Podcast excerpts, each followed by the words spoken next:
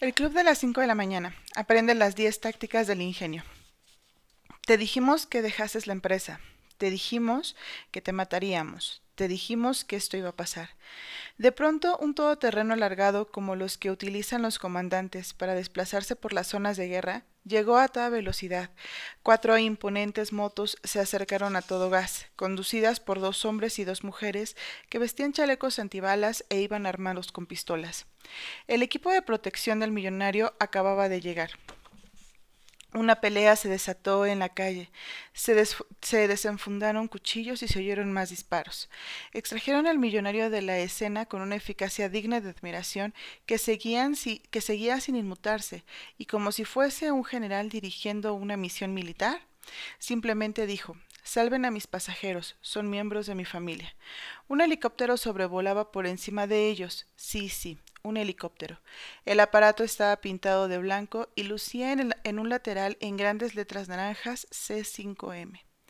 El escuadrón de seguridad del magnate no tardó en desarmar al más corpulento de los dos hombres armados, el que había amenazado a la emprendedora, y arrastró a ésta a la seguridad del todoterreno. Pero el artista había desaparecido. Tengo que encontrarlo, gritó la emprendedora al personal del vehículo blindado. Tengo que encontrar a mi marido, añadió en un claro estado de shock por la situación. Quédese aquí, le ordenó con firmeza uno de los agentes de seguridad, agarrándola por el brazo. Sin embargo, la emprendedora, gracias a su reciente estado de firmeza mental, buena forma física, resiliencia emocional y osadía espiritual y a su nueva rutina matinal, se liberó del fornido guardaespaldas, abrió de una patada la puerta del vehículo que había quedado entornada y comenzó a correr. Como una atleta de élite, cruzó con destreza la autopista de cuatro carriles por, la que, por las que el tráfico circulaba a toda velocidad. Le pintaron, le pitaron y algunos brasileños pasionales gritaron en portugués, preocupados por su bienestar. Pero ella siguió corriendo rápida como una gacela. Entró a una cafetería, pero no había ni rastro de su amado. Después corrió por una calle famosa por sus asadores. El artista no aparecía por ningún lado. La emprendedora descubrió, entonces, el diario en el que el artista había apuntado todas las lecciones del guía y el millonario, el mismo diario que le había visto apretar contra el pecho cuando se conocieron. Al parecer al azar, en el auditorio, en el momento más oscuro de su vida, y él, como un ángel, la había hecho sentir más segura, más calmada y feliz con su amable presencia. Lo que sucedió a continuación resultó ser dramático. Cuando la emprendedora frenó la carrera y giró hacia un tramo estrecho de una avenida, vio sangre. No un charco, pero sí gotas y salpicaduras de sangre fresca. Dios mío, no, por favor, no, por favor, gritó la emprendedora. Siguió frenética el rastro, abriéndose paso entre una serie de coches aparcados, una madre con un carrito de bebé y una manzana de casas elegantes. Por favor, no dejes que se muera suplicó la emprendedora. Dios mío, por favor. Aquí, estoy aquí, exclamó una voz chillona. La emprendedora se acercó a toda prisa hacia el lugar de donde procedían los gritos del artista. Al acercarse descubrió a un sicario armado sujetado, sujetando un revólver contra la sien de su prometido. El hombre se había quitado el pasamontañas. Era joven y parecía muy, muy asustado. Escucha, le dijo la emprendedora comportándose con valor y caminando despacio hacia los dos hombres. Escucha, repitió. Sé que no quieres hacerle daño, sé que no quieres pasar el resto de tu vida en una celda. Dame la pistola y te puedes ir. No diré una palabra a nadie, solo dame la pistola. El hombre armado se quedó helado, sin palabras, temblaba. Despacio retiró el arma de la cabeza del artista y apuntó directamente al pecho de la emprendedora. Relájate, imploró con una voz firme mientras continuaba acercándose a su prometido y al secuestrador. Te mataré, le gritó el delincuente. No te muevas. La emprendedora avanzó paso a paso con cuidado, sin dejar de mirar a los ojos del hombre armado. Su rostro mostraba ahora una sonrisa amable. Tal era el, el grado de su recién adquirida valentía, tal era el alcance de su gran nivel reciente de confianza. Tras una pausa, el delincuente se irguió dirigió a la emprendedora una mirada que parecía una combinación de inmenso respeto e incredulidad visceral, y se marchó corriendo. Cielo, ¿estás bien? La emprendedora abrazó al artista con ternura. Recobrando la calma, aunque aún sudando sin parar, él contestó Sano y salvo, cariño, sano y salvo. Acabas de salvarme la vida, ¿sabes? Lo sé, respondió ella. No lo he hecho porque vayamos a casarnos, no creas, no te he salvado porque te quiera. ¿Qué? preguntó el artista. Entonces, ¿por qué has hecho lo que acabas de hacer? Quiero decir, ha sido increíble lo que has hecho. Parecías la protagonista de una película de gángsters. Lo he hecho por el club. ¿Qué quieres decir? preguntó el artista desconcertado. He hecho lo que he hecho gracias a los poderes que he desarrollado como miembro del club de las cinco de la mañana. Así es como he podido hacer lo que acabo de hacer. Todo lo que nos han contado en el club funciona, funciona de verdad todo, absolutamente todo lo que nos enseñaron en Mauricio, en la India y en Roma. Y la principal razón por la que te he salvado la vida no es porque te vayas a convertir pronto en mi marido, ni porque vayamos a tener niños estupendos y luego nietos y un montón de perros y gatos y espero incluso canarios en casa, soltó de golpe. No, te he salvado solo porque tú también estás en el club, y el señor Riley dijo que tenemos que cerrar filas y defendernos los unos a los otros. ¿En serio? preguntó el artista subiendo el tono de su voz. No le gustaba lo que acababa de oír. Pues claro que no, solo te tomaba el pelo, corazón, se rió la emprendedora. Te adoro, daría mi vida por ti, cualquier día de la semana. Ahora vamos a buscar al señor Riley, vamos a asegurarnos de que está bien. Al día siguiente, cuando se hubieron recobrado de, su experiencia dramática, se reunieron en el ático que el millonario había reservado en un elegante hotel. El señor Riley tenía un aspecto fresco, centrado y muy feliz. Menuda jarana ayer, chavales, dijo el magnate con un tono jovial, como si lo que había sufrido el día anterior no hubiera sido nada más que una caminata briosa por un parque florido. Fue brutal, replicó el artista. Usted habla de traumas, eso fue traumático. Tú, querida amiga, fuiste toda una heroína ayer, afirmó el millonario, con orgullo, centrándose en la emprendedora. Tú, señorita, eres un milagro, de carne y hueso. Gracias, respondió ella, cambiando el peso de la pierna a otra y asegurándose de que el artista estaba bien. Vi cómo fluías, cómo mantenías la calma, cómo te, centrabas, cómo te concentrabas bajo una presión extrema y tu capacidad de reacción a nivel sobrehumano. Esta diosa me salvó la vida, reconoció el artista con entusiasmo. Ustedes dos chavales apenas están comenzando a saborear los beneficios de unirse al club de las 5 de la mañana. Imagínense después de aplicar el mínimo de 66 días o después de seis meses de llevar esta rutina de primera que han descubierto. Piensen de qué forma capitalizará su potencial, mejorará su rendimiento y será útil para el mundo dentro de un año.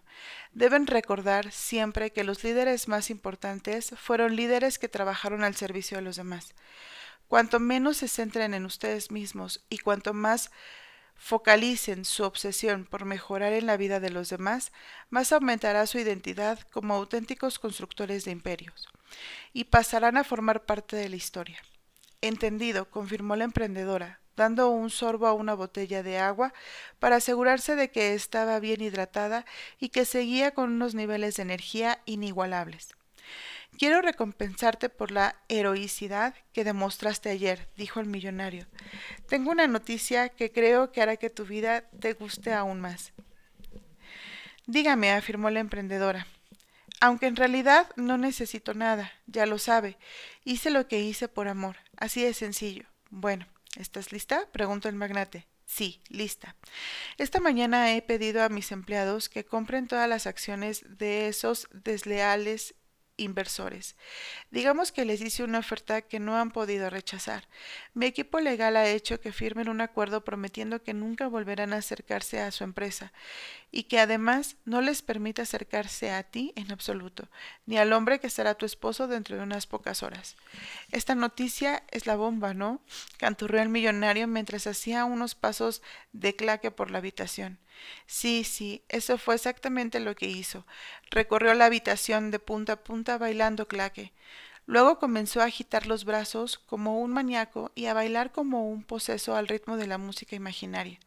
Para acabar, esto no tiene pérdida. El millonario empezó a mover sus caderas de un modo más ridículo que provocativo para hacer un twerking. Sí, por Por muy increíble que pueda parecer, el ilustre magnate, cuya fortuna estaba valorada en más de mil millones de dólares, bailó un twerking en la suite de aquel hotel.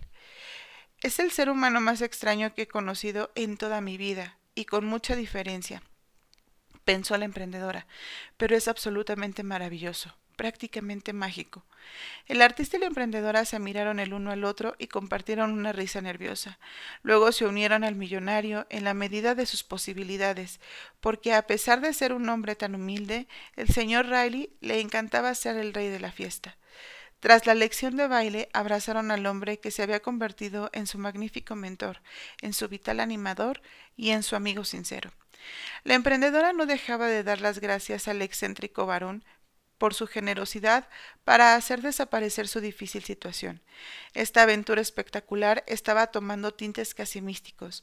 Todo estaba mejorando, todo se desarrollaba incluso mejor de lo que habría podido llegar a soñar, y ahora se había liberado de la prueba de fuego que la había llevado hasta los límites de su propia vida. En aquel momento se dio cuenta de que al otro lado de cada tragedia reside el triunfo, y de que más allá de la adversidad existe un puente hacia la victoria duradera si se tiene ojos para verlo. Pues bueno, chavales, continuó el millonario. La sesión de hoy será rápida. Mi jefe de personal se está encargando de todos los detalles de su boda mientras hablamos. Tienen las azucenas orientales que pediste, la música que han propuesto y cada detalle estará programado para ser de primera calidad. Esa es la forma de funcionar que tenemos mi equipo y yo. Ah, y todos sus invitados han llegado en varios de mis aviones privados. Todo el mundo está aquí y todo el mundo está disfrutando de lo lindo, yo en particular. El magnate tuvo otro ataque de tos que fue seguido de otros dos fuertes achaques. Se sentó en una silla de madera de aspecto moderno tapizada de piel blanca, la clase de mueble, que fabrican los artesanos suecos y daneses, y uno de sus brazos empezó a temblarle de nuevo. Por primera vez, en la mirada de sus ojos se reflejaba la sombra del miedo. Acabaré con este monstruo, dijo para sí. Te estás metiendo con el tipo equivocado. Sacó la cartera, extrajo la foto gastada de su esposa, que había fallecido hacía tanto tiempo, la apretó contra su corazón y se centró en los puntos esenciales del discurso de la mañana. Ahora que ya han aprendido casi todo lo que necesitan sobre el método de las 5 de la mañana, quiero enseñarles 10 tácticas que acelerarán, el ritmo de su vida profesional y privada. Son 10 gestos de heroísmo cotidiano. La fórmula 20-20-20 les ayudará a gestionar el tiempo de sus mañanas. Estas 10 rutinas complementarán el régimen de forma que el resto del día se desarrolle de forma gloriosa, interior, interiorizadlas y seréis invencibles. Experimentarán una espiral de éxito ascendente en el que cada elemento significativo de sus vidas se elevará a medida que pasen las horas. Como de costumbre, levantó una mano al aire. De la biblioteca de la suite salió inmediatamente un ayudante, esforzándose por cargar lo que parecía ser una enorme obra de arte enmarcada. El millonario se levantó de golpe y fue corriendo a ayudarlo. El joven ayudante, tan fornido e insulsamente guapo, lucía una camiseta blanca con estas palabras impresas en la parte delantera. Todo el mundo sueña con ser una leyenda hasta que tiene que trabajar como una. Este es uno de mis regalos de bodas para ustedes. El millonario señaló un impresionante retrato de Thomas Alva Edison, el gran inventor. Sobre el rostro de Edison, en una eh, crispada inscripción típica del arte moderno, sus palabras. Las mejores ideas llegan en soledad, las peores entre el alboroto. Encargué a uno de mis pintores favoritos que vive en Berlín que lo hiciese para ustedes. Muchos de los cuadros que tengo en mi piso de Zúrich son suyos. Apenas pinta ya, pero hizo este para mí como un favor especial. ¿Podrías retirarlo? Podrías retirarlo vendiéndolo, chavales, en serio. Podrían retirarse vendiéndolo, Chabelas. En serio. Dadle la vuelta, por favor, pidió amablemente, volviendo a sentarse en la elegante silla y observando el ático con vista a los rascacielos de Sao Paulo. Muchos de los edificios disponían de helicópteros en las azoteas para que los grandes personajes que dirigían sus negocios desde ellos pudiesen trasladarse sin perder valiosas horas de productividad y de vida, atascados en el tráfico de la ciudad. Porque como ya saben ahora, los triunfadores aprovechan las horas que la mayor parte de la gente desperdicia. En la parte posterior de la obra de arte, exquisitamente enmarcada, había un esquema con el siguiente título Las diez tácticas para ser siempre un genio. El millonario continuó hablando. Tomás Alva Edison es un paradigma. Como pocos en la historia de los logros creativos, al haber registrado 1093 patentes en toda su vida y habernos dado desde la bombilla hasta la cámara de imágenes en movimiento y en 1901 una batería que se utilizó más tarde para los coches eléctricos, no era solo un inventor, era también un gran empresario. Pues sí, chavales, continuó. Su vida es realmente digna de estudio. Deberían desglosarla en su diario para, para, familiarizarse con ella y comprender con más fluidez cómo se desarrolló su existencia. Edison dijo Estar ocupado no siempre significa estar trabajando de verdad. El objetivo de trabajar es producir o lograr algo. Y a medida que desgranáis la fórmula del éxito del inventor, pueden profundizar en el estudio de su capacidad de concentración. Edison también observó, estamos haciendo cosas todo el día, ¿no? Todo el mundo. Si nos levantáramos a las siete y nos acostáramos a las once, estaremos despiertos nuestras buenas dieciséis horas, y con seguridad la mayor parte de la gente habrá estado haciendo algo todo ese tiempo. El único problema es que lo dedican a muchísimas cosas y yo solo a una. Si la gente se tomase ese tiempo para aplicarlo en una única dirección, a un único objetivo, triunfaría. Totalmente cierto, observó el artista, que iba vestido de negro esa mañana y llevaba unas botas militares. Se había afeitado su habitual perilla. Coincide con lo que nos explicó en Mauricio sobre despertarse con un ancho de banda cognitivo limitado y que cada distracción que nos roba la atención reduce nuestras oportunidades de hacer un trabajo excelente, porque dejamos un residuo de atención en cada cosa que permitimos que nos distraiga en nuestro lugar de trabajo y en el lugar en que vivimos. Y si no tenemos mucho cuidado, acabaremos con la demencia digital a la que se refería el último diagrama que vimos en Roma. Esta lección de hoy conecta especialmente conmigo. Cuando vuelvo a mi estudio en casa, voy a organizar mi entorno para que sea totalmente silencioso, sin aparatos. También tengo la intención de hacer una desintoxicación tecnológica a lo grande, ni redes sociales ni navegar en Internet durante al menos unas semanas para recuperar mi concentración. Me estoy dando cuenta de que cuando esté en un espacio claro de silencio, deberé centrarme en un único proyecto a la vez, en lugar de dispersar mi poder creativo y mi energía física en muchos trabajos distintos. Me quedo con este aspecto de las palabras de Edison. No dispersaré mi talento intentando ser relativamente bueno en muchas cosas a la vez cuando puedo ser extraordinario si trabajo intensamente tan solo en una. Y yo me estoy dando cuenta de que incluso una única interrupción, cuando estoy pensando sobre un producto nuevo y extraordinario o mi siguiente estrategia, Océano Azul, podría costarme muchos millones de dólares o incluso más, se emocionó la emprendedora. Lo que los dos acaban de decir es tremendamente importante si tienen la firme intención de impulsar sus dones y expresar la totalidad de su grandeza inherente, afirmó el millonario sonriendo con alegría. Edison ascendía por la colina que le llevaba hasta su laboratorio de Menlo Park y trabajaba ahí con su equipo durante horas y horas y a veces durante días, en el único invento que era el centro de su inspiración. Este tipo era un chaval extraordinario. El millonario señaló el esquema de la parte posterior del cuadro. Sé que tienen que prepararse para la ceremonia. Por favor, lleven el regalo. Pero primero lean lo que dice la parte de atrás, de forma que puedan comenzar el proceso de interiorización para que interioricen estas 10 tácticas que acelerarán su progreso en el club de las 5 de la mañana y elevarán sus talentos. Levantarse al amanecer y seguir la fórmula 20-20-20 es el primer paso para convertirse en líderes de su campo profesional y para mejorar su vida personal. Estos 10 hábitos equilibrados son sus amplificadores. Permitirán que pasen de, ser, de ver resultados lineales a experimentar triunfos exponenciales. El modelo de aprendizaje es el siguiente. Las 10 tácticas para ser siempre un genio. 1. La burbuja de concentración total. 2. La regla 90-91. 3. El método 60-10. 4. Concepto de los cinco diarios. 5. Segundo entrenamiento de cardio. 6. Protocolo de los dos masajes. 7. Universidad del tráfico. 8. Técnica del equipo ideal. 9. Sistema de diseño semanal. 10. 60 minutos como estudiante.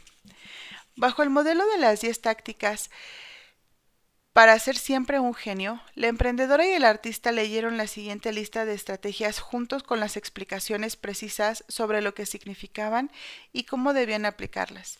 Táctica número 1. La burbuja de concentración total, BCT. El concepto. Ser adicto a las distracciones supone el fin de la productividad creativa. Nuestra atracción hacia las interrupciones digitales nos cuesta una fortuna en todos los aspectos, financiero, cognitivo, energético, físico y espiritual. Para tener los ingresos y la influencia que solo unos pocos consiguen, hay que vivir cada día como muy pocos son capaces. La burbuja de concentración total es un foso metafórico que debemos construir alrededor de nuestros activos de genialidad, no solo para que se mantengan fuertes, sino también para permitirles crecer. Los cinco activos primarios que todos los seres humanos superproductivos procuran defender con dicho foso son la concentración, la energía física, la fuerza de voluntad, el, el talento original y el tiempo diario. La burbuja tiene una membrana porosa que la rodea para que decidamos la información, la gente y la naturaleza de las actividades que pueden entrar en ella. Lo negativo, lo tóxico, lo tóxico y lo impuro han de quedar fuera. En esencia, esta forma de estar en el mundo es un sistema de defensa contra los estímulos que nos impiden desarrollar nuestra grandeza. La implementación. La estrategia de la burbuja de concentración total conserva nuestra concentración y genialidad original, ofreciéndonos largos periodos de tiempo libres de fascinaciones triviales y de cualquier influencia que pueda disolver la inspiración y deteriorar la excelencia del trabajo. Accede cada mañana a la burbuja invisible que has creado tú mismo, a ese lugar libre de mensajes superficiales de otras personas, correo basura, noticias falsas, anuncios, videos absurdos, charlas irrelevantes y otras formas de adicción cibernética que destruyen el gran potencial de nuestra vida y aíslate en su interior. Parte de este constructo filosófico será tu Menlo Park particular, en lugar en el, lugar en el que Thomas Alva Edison se abstra se abstraía del mundo para generar las obras maestras que te permiten dominar tu sector y alcanzar el prestigio global. La clave real en este caso es la soledad durante un periodo programado cada día, en un entorno positivo que te inunde de creatividad, energía, felicidad y la sensación de que el trabajo que haces será bueno para la humanidad.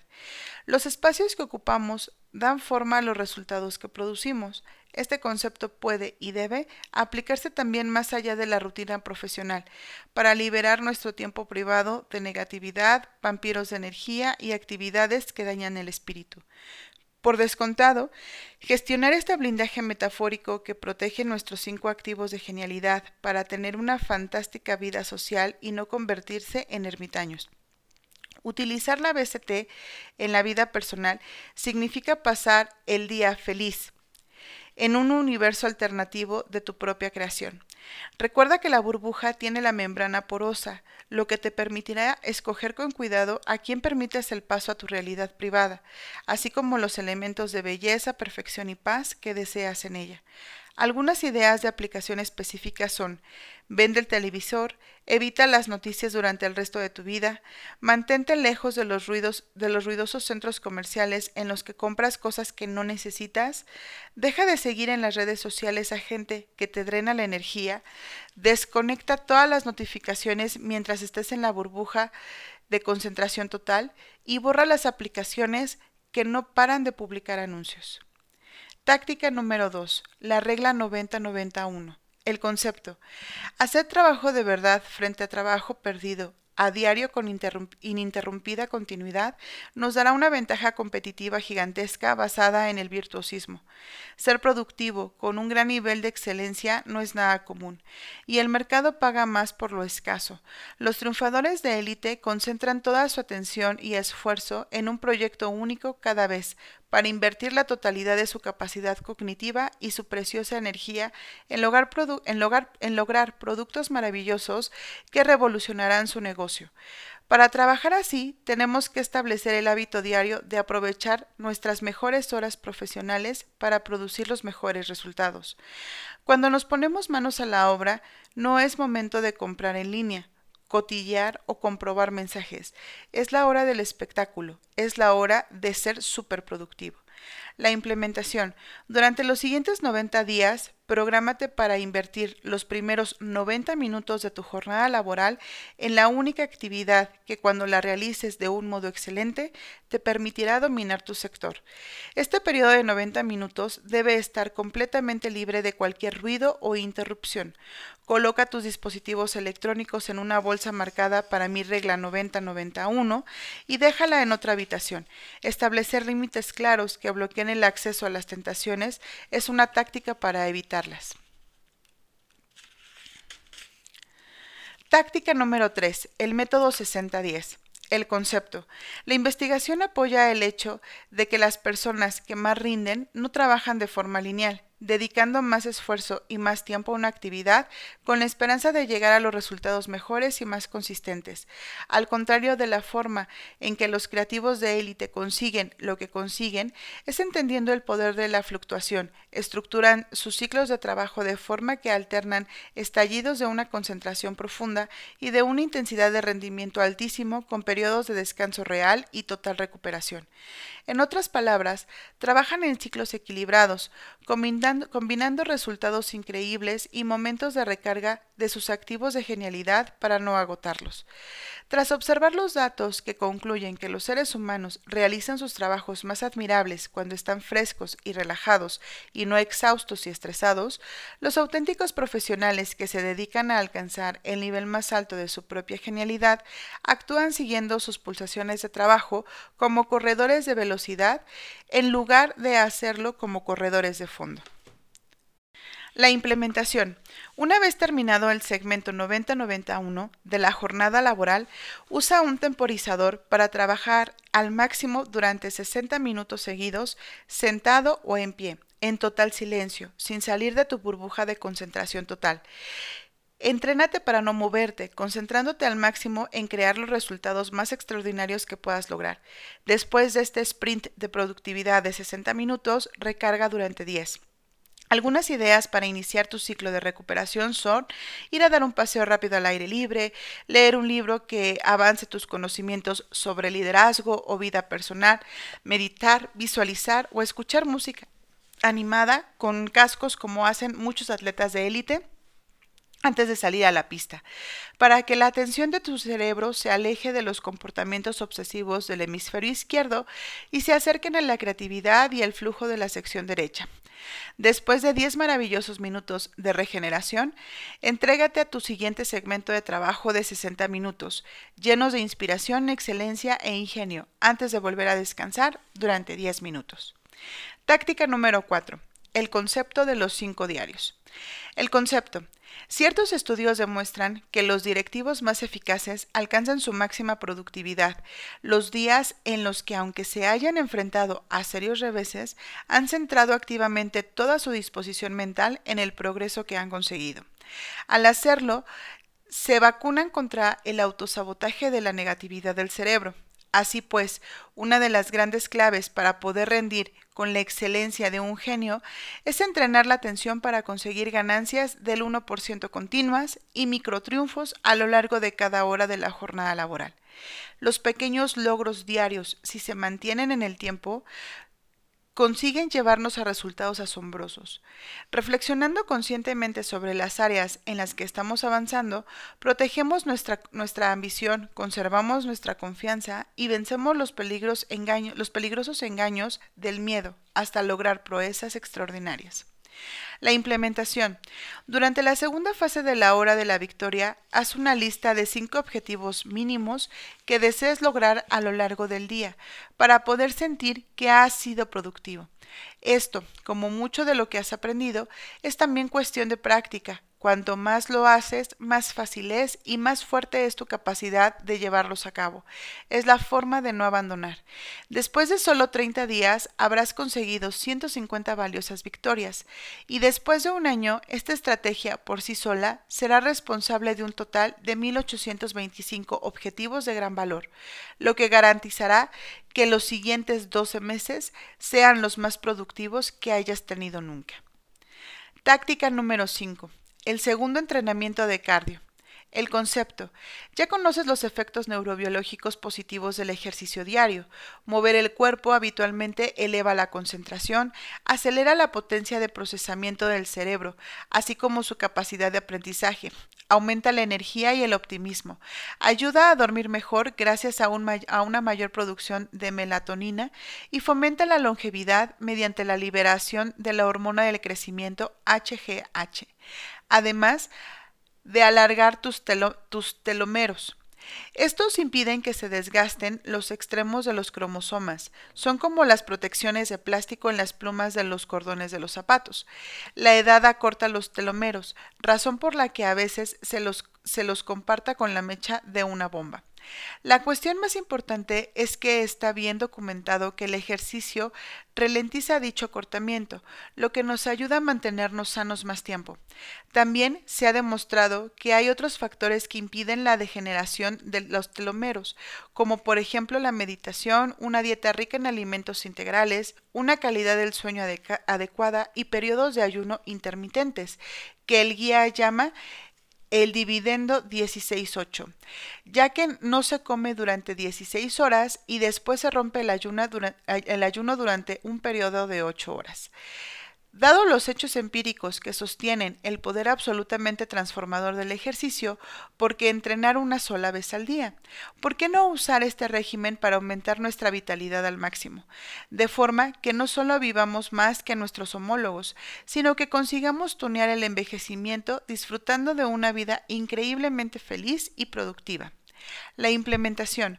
Para llevar a cabo este segundo entrenamiento de cardio, programa un segundo entrenamiento al final de la jornada laboral, con una segunda sesión de cardio para iniciar una gran noche. Vencerás el agotamiento que la mayor parte de la gente siente después del trabajo.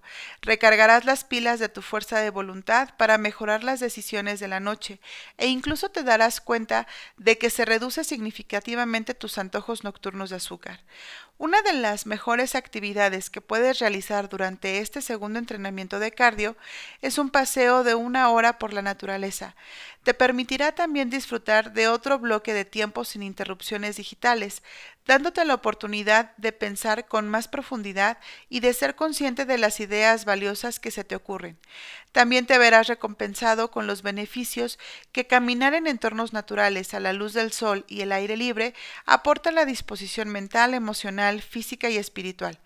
El naturalista John Muir lo expresó muy bien al decir, en un paseo al aire libre se encuentra mucho más de lo que se busca. Otras ideas para el segundo entrenamiento de cardio incluyen montar en bicicleta de una montaña durante 60 minutos, ir a nadar o asistir a una clase de yoga. Al realizar esta rutina también quemas más calorías y aceleras el metabolismo basal, lo que reduce la grasa corporal. El segundo entrenamiento de cardio te cambiará la vida.